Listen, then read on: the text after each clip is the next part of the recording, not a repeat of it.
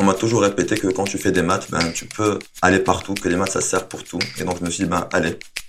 Après ma thèse, euh, donc j'ai vraiment ressenti le, le besoin de sensibiliser le grand public pour cette maladie. Une personne euh, étrangère en France, il y a toujours cette, euh, ce stress de la carte de séjour. Quand on est chercheur dans le public, lancer une start-up à partir de ses travaux de recherche a un nom, la Deep Tech. Des femmes et des hommes qui, un jour, ont eu ce déclic et se sont dit ⁇ Pourquoi pas moi ?⁇ Mais ils ne l'ont pas fait seuls. Un proche, un professeur, une rencontre parfois, les ont convaincus de se lancer dans l'aventure. Dans cette saison 2 du Déclic Deep Tech, à chaque épisode, un invité vous présente son ou ses personnes déclic. Découvrons-les ensemble. Le Déclic Deep Tech, un podcast signé The Meta News, le journal des chercheurs, en partenariat avec BPI France. Bonjour à tous, bonjour à tous et bienvenue à, cet épisode du Déclic. Je m'appelle Laurent de, de, The Meta News et comme il est d'usage, je ne suis pas seul aujourd'hui, je suis avec Soufiane Ajana. Bonjour Soufiane. Bonjour Laurent, merci de m'accueillir dans, dans, votre podcast. Comment allez-vous? Ça va, super. Là en ce moment, tout se passe super bien, donc euh, c'est parfait. Chers auditeurs, comme vous le savez, on se penche sur le parcours d'un chercheur, d'un chercheur qui a choisi euh, euh, d'entreprendre. Aujourd'hui, c'est euh, Soufiane Ajana. On va retracer son parcours, on va retracer le, pourquoi de sa démarche, mais surtout, et vous le savez, avec cette deuxième saison, on va retracer le pour qui, pour qui il a fait ça. Le parcours de Soufiane est, unique. Et si je devais donner un titre, je, je le ferai pas à chaque fois, mais si je devais donner un titre à son parcours, ce serait la, la méthode de survie. On va, on va comprendre ensemble pourquoi. Mais d'abord, on va partir euh, ensemble du départ, euh, du départ de Soufiane. Euh, Soufiane Ajana, vous êtes vous êtes né au Maroc et racontez-nous un peu votre votre départ du, Maroc et, et, l'arrivée en France qui, qui finalement génère un peu tout. En effet, je suis je suis né au Maroc et puis je suis arrivé en France à 17 ans, juste juste après le bac. Et puis donc j'étais arrivé pour faire médecine. J'ai toujours voulu être médecin. Et, euh, et donc, ben, la première année, de toute façon, comme on sait tous, c'est une année très très compliquée. Et en plus, enfin, en arrivant ici en France, donc j'étais à Tours. Et euh, j'ai vraiment beaucoup beaucoup bossé cette année-là. Sauf que moi, j'avais tout appris en arabe, donc au Maroc. Et en plus, euh, il y avait trop de changements d'un coup. Donc cette année, malgré avoir euh, tout donné, ben ça ça l'a pas fait. Et donc ben, après ça, j'ai pris la décision donc de ben, de me remettre en question, puis de repartir sur enfin sur les matières que je maîtrisais le plus au bac, qui étaient donc euh, les maths, la physique. Et du coup, j'ai fait une licence de, de maths euh, à, à Toulouse, à l'université de, de, Toulouse 3. Donc cette première expérience de, de l'échec après un parcours euh, sans faute, finalement, ça ne vous a pas arrêté? Euh, Sûrement pas. Ça m'a, ça m'a, ça m'a secoué, ça c'est sûr, parce que, enfin, quand on, quand on vit une telle expérience, surtout très jeune dans un pays euh, enfin dans un autre continent que notre, dans une autre culture que la nôtre. Enfin, on est vraiment perdu, on ne sait plus quoi faire, on ne sait plus si on avait pris la bonne décision ou pas de, enfin si j'avais pris la bonne décision ou pas de quitter le Maroc. Mais je me suis dit bon bah allez, ne te laisse pas abattre. De toute façon, la, le succès c'est d'aller d'échec en échec, donc euh, bah vas-y. Euh, voilà, t'as as mis le premier pas dans, enfin dans ton aventure euh, post-bac. Et, et, du coup voilà, donc après je suis parti euh, à Toulouse et là c'était et là, ben là, j'ai revécu quoi, parce que là, j'étais sur des bases que je maîtrisais. Enfin, j'étais sur euh, sur des maths et j'ai toujours aimé ça. Donc euh, donc après, j'ai enchaîné euh, la licence sans trop de problèmes. Et puis ensuite, donc j'arrive au, au, master, donc et puis là, je découvre les statistiques, qui étaient donc qui sont donc une forme appliquée des mathématiques. Et et puis pareil, donc le master 1 se déroule se déroule bien. Et et c'est là où je fais un stage en en épidémiologie. Et c'est là que. Et là, c'est la vraie découverte finalement de, la, de, de, de, cette application des mathématiques, des statistiques que vous aimez, qui s'appelle l'épidémiologie. L'épidémiologie, pour euh, euh, peut-être une petite définition, Soufiane, pour pour ceux qui nous écoutent, qui sont pas forcément familiers avec le avec le terme, l'épidémiologie, c'est euh, de la médecine et des statistiques un petit peu qui se sont qui se sont mariés, quoi.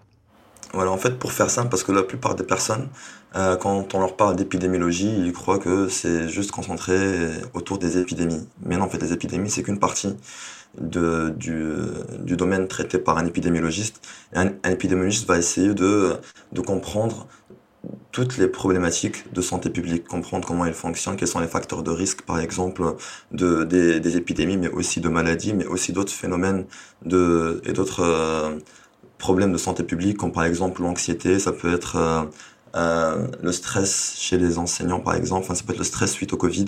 Donc, euh, c'est vraiment, ce sont toutes les problématiques de, santé publique. On va essayer de les, de les comprendre et puis après de proposer euh, des interventions in fine pour essayer d'agir dessus et puis voir comment on peut les, enfin, comment on peut trouver une solution pour pour les résoudre. Donc c'est un peu comme ça que je le dirais de manière très très vulgarisée, comme ça tout le monde peut, comprendre un peu de quoi il s'agit.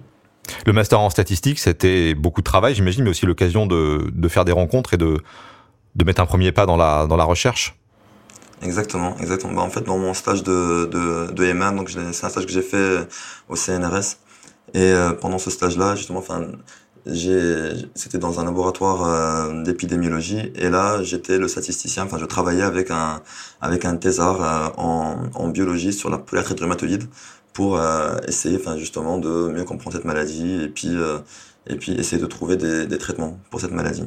Et donc euh, ben j'étais enfin le statisticien de ce thésard et ça s'est super bien passé la, collaboration. C'est là où, où j'ai vraiment été en contact avec l'épidémiologie la première fois et, et j'ai beaucoup adoré. Enfin je le stage déjà ne devait durer que que, que trois mois, j'en ai fait quatre en fin de compte. Et le quatrième mois, je leur ai dit, c'est même pas la peine de me, de me payer. Enfin, je suis prêt à, à venir et travailler gracieusement. Puis après, j'ai découvert cette, épidémiologie et puis j'étais là, ben, est-ce que, est-ce que je peux y aller? Est-ce que je peux postuler? Est-ce que j'ai les capacités pour? Et puis, je, je me suis dit, bon, on m'a toujours répété que quand tu fais des maths, ben, tu peux aller partout, que les maths, ça sert pour tout. Et donc, je me suis dit, ben, allez, essayons de voir euh, si ça va servir pour l'épidémiologie, si ça va me, me permettre de, de, enfin, de faire un tel parcours. Et là, donc, je postule, je suis, enfin, je suis, je suis sélectionné, donc je suis pris dans ce M2. Et, et là, je me retrouve dans une classe très très atypique parce que je, j'étais euh, qu'avec des médecins, pharmaciens, dentistes, moyenne d'âge, euh, je sais pas, je dirais une quarantaine d'années. Et donc euh, c'était hyper intéressant parce que je me rappelle euh, pour l'anecdote, euh, il y a un moment où, où la prof de, de biostat était en train d'écrire une formule pour la vraisemblance. Et là il y avait une intégrale à un moment donc elle trace, elle, elle écrit une intégrale. Et là il y avait un, un, étudiant justement de ma classe qui lève la main et qui lui dit Madame c'est quoi ce signe? Et, et là du coup j'ai compris que je venais vraiment d'un autre monde et que et que ben qu'il y avait tout à apprendre mais mais en ayant un autre point de vue. Et c'était, honnêtement, c'était la meilleure année de ma scolarité. je n'ai jamais séché un seul cours. Et la seule fois où j'ai séché, c'était juste une panne de réveil ou, mais, mais vraiment, c'était, c'était hyper euh, passionnant. De, l'utilité des maths, surtout quand les, les autres euh, pas n'étaient pas forcément aussi forts en maths que, que, que vous, quoi. Oui, bien sûr. Ben, ils n'avaient pas fait de maths depuis depuis le depuis le bac. Enfin, je pense que les médecins, ils font des, maths au bac. Après, peut-être un peu de stats en, en, P1, donc en première de médecine. Mais ensuite, euh, il n'y a plus trop de mathématiques dans leurs études, quoi. Donc, je comprends qu'ils oublient à quoi ressemble une intégrale. Et c'est là que vous découvrez, si ma mémoire est bonne, la méthode de survie dont je parlais au début de, de notre entretien. Vous pouvez nous en dire un mot de cette méthode de survie? Exactement. Donc en fait, moi, pendant ce, cette année de, Master 2 en épidémiologie, on avait des cours de stats et dans les cours de stats, il y avait euh, cette méthode de survie. Et donc la, méthode de survie, ça permet de modéliser le risque de développer une maladie, par exemple. En tout cas, le risque de survenue d'un événement. Donc ça peut être le, le, risque de développer une maladie, ça peut être le risque qu'une action chute en bourse, par exemple, euh, dans trois mois. Ça peut être le risque qu'une photocopieuse tombe en panne. Donc c'est vraiment la modélisation du risque et ça m'avait ça m'avait beaucoup beaucoup interpellé. Et j'avais pas honnêtement j'avais pas vraiment bien compris ce que c'était pendant le M2 enfin j'avais des notions mais mais j'ai vraiment voulu aller creuser plus. Et, et moi souvent dès que je comprends pas quelque chose je me dis bon bah allez euh, fais quelque chose pour que tu sois dans l'obligation de la comprendre davantage. Mmh. et, euh, et du coup ben là il y avait ce stage de M2 à, à euh, de Toulouse et, et, le, stage était basé sur les méthodes de survie. Et donc j'étais là, bon, ben c'est le moment. C'est le moment de... Euh, c'est une très belle opportunité pour te lancer là-dedans. On va parler de la thèse. Vous avez une thèse intéressante, un peu, un peu atypique euh, par rapport à, à, à d'autres témoignages qu'on a, qu'on a pu avoir dans, dans, dans, le déclic. Mais vous, vous, vous êtes, euh, vous, vous, avez avancé aussi parce qu'il y avait cette, une épée de Damoclès. Vous n'avez finalement pas le droit à l'échec quelque part. Exactement, exactement. Mais ce qu'il faut savoir, c'est que quand on est euh, euh, ben, une personne étrangère en France, il y a toujours cette, euh, ce, ce, stress de la carte de séjour parce que ben, tout simplement c'est ce qui nous permet de rester ici euh, et de faire nos études. Et, et donc enfin, je me rappelle d'ailleurs euh, que quand j'étais en L1, L2, que j'avais des, des, amis à moi euh, avec qui m'entends super bien, qui sont encore d'ailleurs mes amis aujourd'hui, et du coup, ben, qui eux, donc, sont français, et, euh, et puis voilà, donc ils faisaient la première année de, de maths, et puis ils étaient là, ah, franchement, les maths, euh, c'est pas trop pour moi, c'est cool, mais je, mais je, mais je me verrais bien faire du théâtre. Et donc ils partent faire un an de théâtre. Et mmh. après ils sont là, ouais, j'ai beaucoup aimé cette année, mais tiens, la psychologie c'est intéressant aussi. Et du coup, honnêtement, quelque part, je les envie un peu, quoi, parce que moi, j'avais pas cette opportunité de, de passer de, d'une formation à une autre, juste pour aller découvrir. Et ça, c'est très, très enrichissant. Euh, et, mais, comme vous avez dit tout à l'heure, donc ça, j'avais un peu le couteau sous la gorge avec, euh, avec, avec cette histoire de carte de séjour, mais du coup, enfin, c'est, c'est, c'est vraiment un, un, un, stress permanent dans le sens où il n'y a pas le droit à l'échec. Et donc, tu dois avancer. Tu dois avancer. Tu ne, tu ne peux pas juste aller investiguer différents domaines euh, pendant, pendant la scolarité. Donc euh, quelque part c'était un c'était un mal pour un bien parce que ben maintenant regardez, enfin je, je, je suis allé jusqu'au doctorat et, et, quelque part je, je ne regrette pas d'avoir eu ce, ce petit stress supplémentaire. Donc vous avez aussi connu quelque part la, la précarité à la française avec des contrats courts. Euh, euh, pas forcément euh, renouvelable automatiquement. Euh. Ouais, mais bien sûr. Enfin, pendant pendant les pendant les deux ans de en tant que biostat, j'ai dû renouveler mon contrat, je sais pas, six ou sept fois. Mhm. Des fois, c'était des contrats de deux mois. Des fois, c'était je, je signais le contrat, enfin vraiment presque la veille pour le lendemain. Il fallait vraiment s'accrocher. Ouais. Il fallait se dire bon ben là de toute façon j'y suis, il faut y aller. Et et puis en fin de compte, tout s'est bien déroulé, tout s'est bien enchaîné. Et puis j'ai et puis j'ai réussi à commencer cette thèse donc, euh, dans le cadre du programme européen. Et pourtant, après cette thèse, euh, pas question de se lancer dans un postdoc. Euh, vous vouliez autre chose déjà. et cette autre chose, c'était de la recherche translationnelle, comme on dit aujourd'hui, c'est-à-dire faire un petit pas de côté. Dites-nous-en un peu plus sur ce pas de côté que vous avez fait. Et après, chers auditeurs, je vous propose d'appeler la, personne des clics par qui finalement tout est arrivé. Ouais, exactement. Ben, je vais pouvoir peut-être euh, prendre des choses par un autre angle parce que enfin cette aventure entrepreneuriale elle a, elle a déjà un peu commencé pendant la thèse et c'est pour ça enfin vraiment que j'encourage énormément les personnes à postuler pour des programmes européens.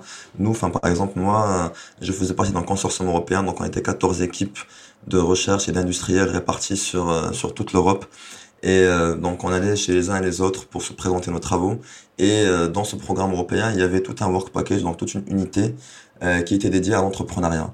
Et donc, on, on, on a été, ils nous ont proposé justement des modules de formation euh, dans le cadre, euh, enfin, dans le cadre de l'entrepreneuriat pour nous sensibiliser déjà euh, à ce parcours alternatif qui, et qui n'est pas le, la, la, le parcours principal pour un chercheur. Et donc déjà, l'idée a commencé à, à, à prendre à germer, ouais. Mmh. voilà, à germer un peu dans ma tête à ce moment-là.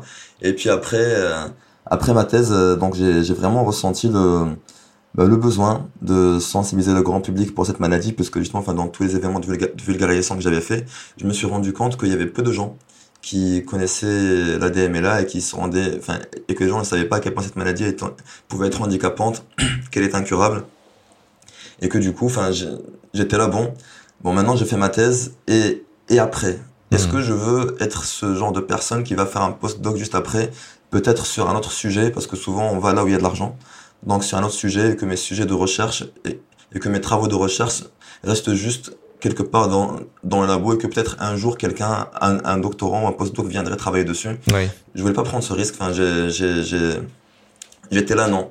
J'en ai, enfin, j'ai beaucoup donné dans ce doctorat et donc je vais essayer d'aller plus loin.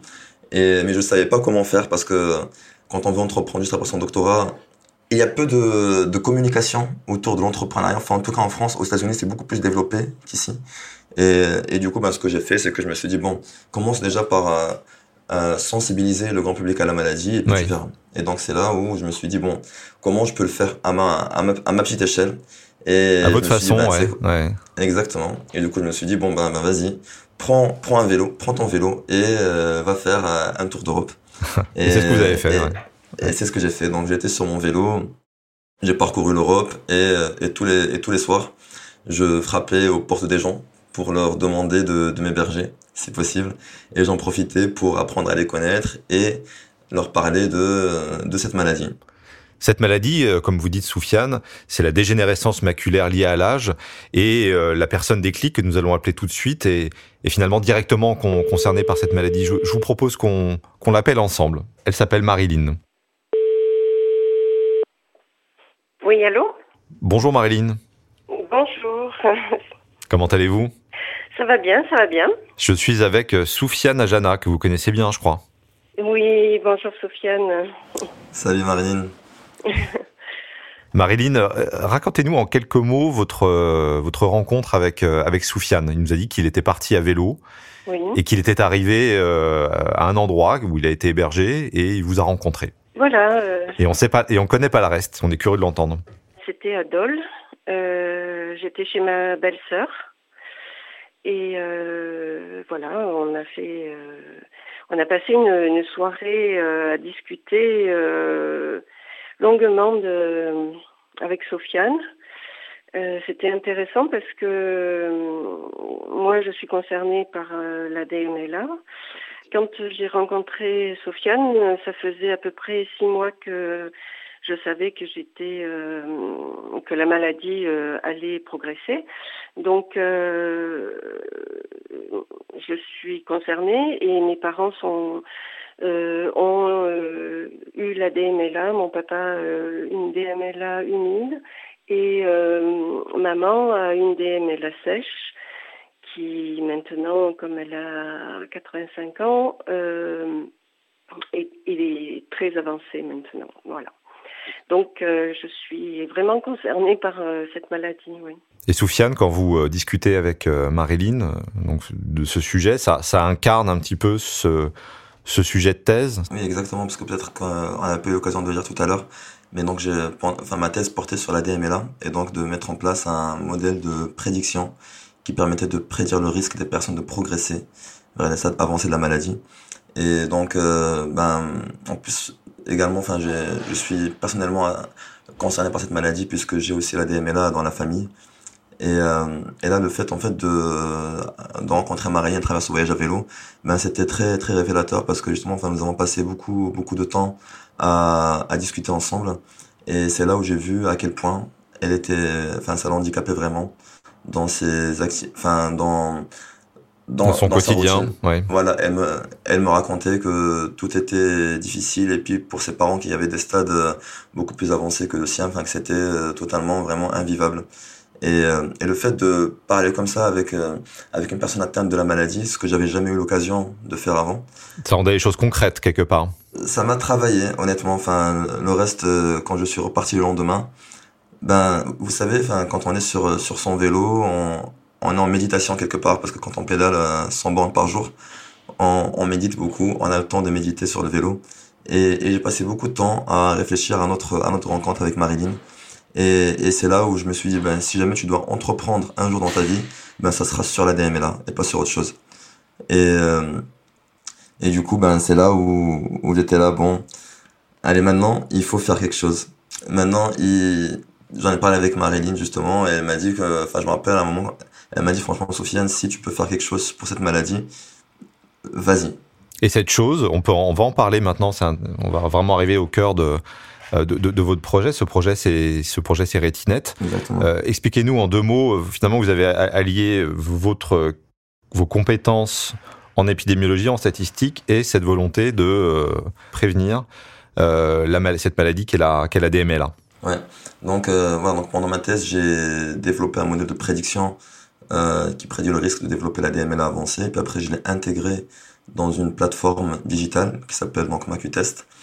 Et mon projet, donc là, de startup s'appelle Retinet. Voilà, comme ça, hein, c'est bien clair. Et, euh, et donc, euh, ben là, l'objectif, en fait, c'est vraiment de prévenir les personnes de progresser vers les stades avancés de la maladie. Et c'est pour ça que quand j'ai parlé avec Marilyn, moi, par exemple, les personnes comme Marilyn qui ont déjà développé les stades avancés de la maladie, nous ne sommes plus dans la prévention. Et par contre, les frères et sœurs de Marilyn n'ont pas encore développé la maladie. Et j'espère qu'ils la, développeront jamais.